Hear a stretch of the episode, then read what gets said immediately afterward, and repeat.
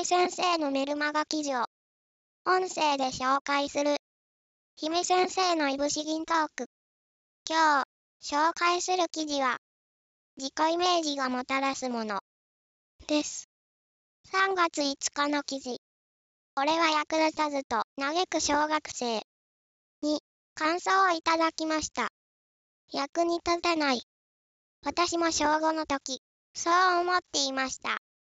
当時の担任に、私の、ちょっと、テンポがずれるところや、不器用なところを、厳しく、指摘されていたからです。とても、落ち込んでいました。耐えられなくて、母にも言いました。母は、学校に、それとなく、話してくれたようです。私はずっと、その担任が嫌でした。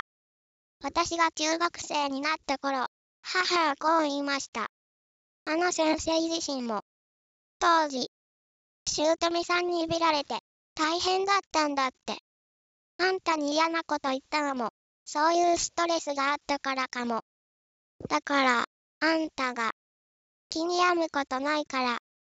人は、人の事情で動いているから。と、その頃は、八つ当たりなんて、すごく損した。と思っていました。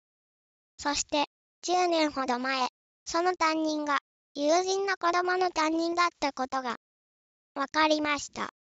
友人は担任をとても頼りにしていて、いい先生だと言っていました。人は変わるものです。びっくりでした。子供の頃、学校で役に立たないと言われた私は家でも役に立たないモードで、毎日いじいじしていました。そして、勉強して、ここではないどこかに、行きたかったと、いつも思っていました。でも、いじいじがあると、勉強しても、身につかないのです。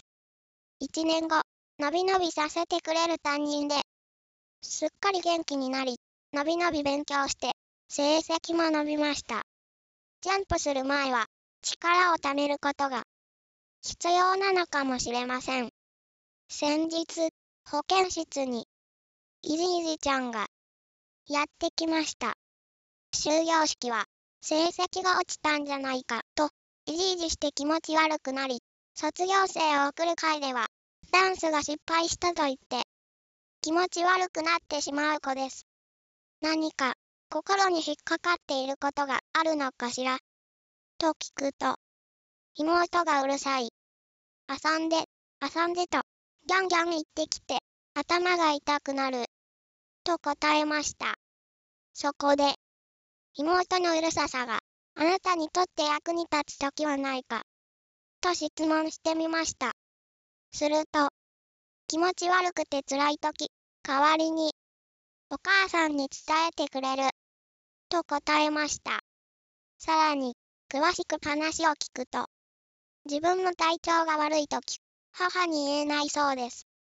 父が仕事中の怪我で、体が不自由なため、母は父の介護をし、妹の面倒を自分がしていたと、教えてくれました。その後、具合が悪くて、学校を休むことがあり、やっと自分の口で、具合が悪いことが言えるようになったのかも、と思っています。感想は以上です。ここから解説をしていきます。大人の扱いと自己イメージ。子供の頃、自分にとって影響力のある大人に言われた言葉や、自分がどのように扱われたかは、まるで真実であるかのように、心に刺さります。子供心には、それが相手の意見、解釈だとは理解できません。スポンジのように何でも吸収してしまう子供の心は、それを真実と捉え、自己イメージとして固定してしまう場合があります。私は児童生徒向けの講演でこんな話をします。あなたのことを誰かが否定的な表現で、あなたはこういう子と言ったとしても、それはその人の価値判断による意見です。真実ではありません。それを真実だと捉えてしまうと、それがあなたを方言する言葉、自己イメージとなり、あなたの能力や行動に影響します。自己イメージは、その人の価値観に影響し、価値観は能力に影響し、能力は行動に影響し、行動はその人の環境を作ります。自己イメージは脳幹。価値観は大脳平面系。能力は大脳新皮質。行動は運動神経。環境は五感。脳とのつながりも深いのです。感想をくださった読者様が、いじいじがあると、勉強しても身につかない。と、おっしゃっているように、自己イメージは、領域概念なので、すべてに影響します。